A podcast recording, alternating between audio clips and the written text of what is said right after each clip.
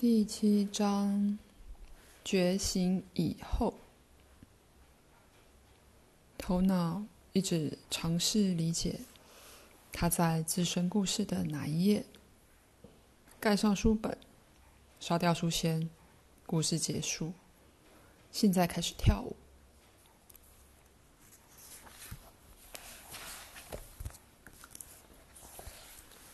在一次隐修聚会中，我和我的老师金恩·克莱一起出席。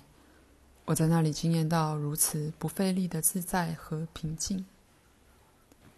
相较于主宰我生活大部分时间的紧张和幽闭恐惧的心理状态，两者的对比使我印象特别深刻。即使我多年前曾瞥见我的真实本性，仍不断受到诱惑。回头相信，每天在我心中大量冒出的恐惧与最糟状况的剧情，即使我已经经历初次的觉醒，仍不断回头落入半睡眠状态。我在团体分享时，向金恩描述我的处境。他谈到，不论我去哪里。信念和心理记忆的包袱都会使我颓丧。他邀请我放下包袱，我被他的提议电到，得到激励，相信自己真的可以立刻丢掉一生累积的制约。但我无法想象如何做到。心智的力量似乎令人难以抵挡。经过一会儿的反思。我说：“是的，我能体会你说的话。我内心深处知道自己是谁，但旧有的信念和故事是如此强烈，以至于我一直忘记。”他回答道：“啊，忘记。”脸上带着沉思的微笑，接着说：“终极的忘记。”经过一段时间的沉默，他合掌离开房间，对话结束，留下我深思自己健忘的力量。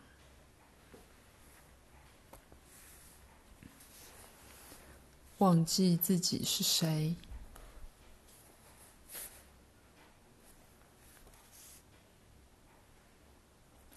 觉醒之后，头脑会试图重生它的控制力。而一再发生，今天谈到的终极的忘记，这种忘记不只是头脑其他活动偶然的副产品，它其实就是头脑存在的理由，植物的说明。因为头脑觉得受到灵性觉醒的开放、宽广和奥秘所威胁，就会不遗余力地遮掩它。从早年开始。我们就被家庭和文化训练，要遗忘生而具有的开放和一体的大海感，认为自己是具有特殊姓名和身份的独立某人。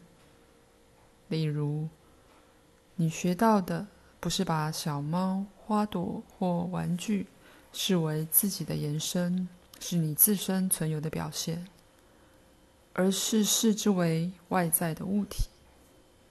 可以为你自己的目的而加以操纵和使用。你没有经验到自己是无穷无尽、没有界限、包含内在和外在所有一切的能量场与光场。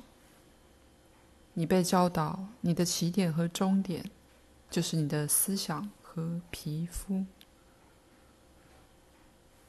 一段时间之后，这种身份感甚至会进一步窄化成越来越多的特征，由他们来界定你、限制你。你是好女孩、坏男孩、易受惊吓的人、爸爸的小公主、技巧熟练的运动员、穷学生等等。你现在知道家人和朋友眼中的你是谁，却碰触不到你本来的自己。你的真正本质。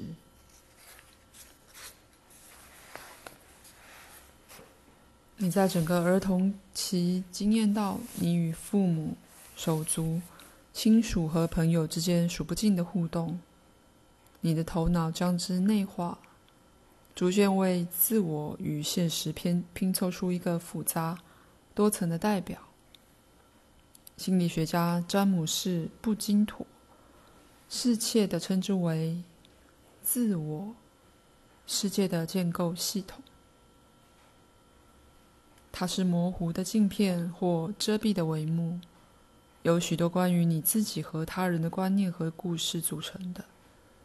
你透过它来观看自己和周遭世界。如果童年的互动大多是舒适或愉快的，你就容易内化自己住在一个善意世界的观点。你在其中可以放松，适时处理生活的境遇，结果你的界限会比较宽松，容易穿透，你比较容易放下，让生活如实展现，没有紧张或焦虑。如果你与重要他人之间经验到紧张或痛苦的关系，在这份关系中，你相信自己若以某种方式行事为人，就有失去他们的爱的危险，或是被轻视、羞辱或虐待。你内化的观点就是你必须小心、注意，不计一切代价抓住控制权。结果，你的界限就会比较紧密、僵化。你会发现自己很难放松，无法跟随生命之流。不用说，我们每一个人都有自己独特的自我。世界的建构系统，根据我们一生累积的成千上万独特的互动和经验而形成，其中必然混杂有正向与负向，保证与威胁。可是，不论你的童年经验主要是快乐或痛苦，你的界限基本上是紧密或宽松，你对人生的观点主要是善意或恶意。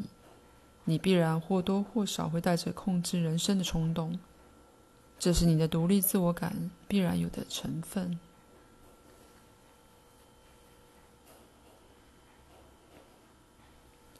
自我的紧抓不放，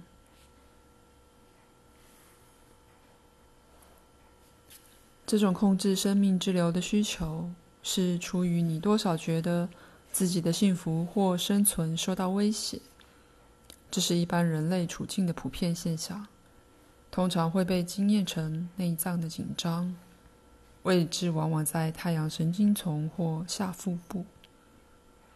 它就像粘着剂，连接思想、感受、影像和记忆，组成虚幻的自我。只要你相信自己是独立某人，就会继续觉得不得不控制你误以为与你分离。外在于你的人与事，不管环境如何，都要维持分离感和抓住控制权的内在机制或功能，通常被称为自我。基本上，自我是一种与事物原貌持续不断的争执或挣扎。括号。本章剩下的部分中，自我和自我世界的建筑系统两种用语的使用，多少是可互相交换的。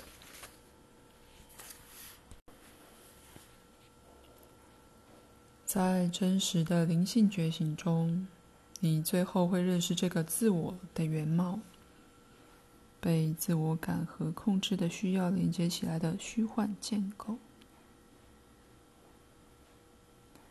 并体悟，你就是观看者，静默的当下，无限的空间，虚幻的建构也是从这个空间升起的。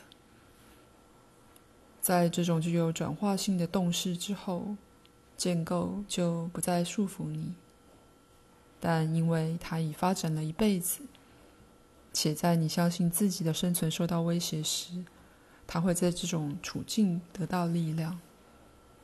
所以，自我仍有巨大的力量和韧性，不经过一番搏斗是不会放下控制权的。在极少的情形下，觉醒是如此完全，独立的自我感会立刻脱落，再也不回来。但大多数情形下，觉醒只有转移你身份认同的位置，如第六章所述，自我平时好像你领土的君主，觉醒撞击自我。使之脱离平常习惯的宝座，但没有完全拆除它或解除它的力量。自我必然会再度升起，只是较虚弱无力，就像下台的独裁者尝试重新控制国家。此处我正在耍弄对立的隐喻。因为头脑往往就是以这种方式经验这个过程，但两者其实并不冲突或对立。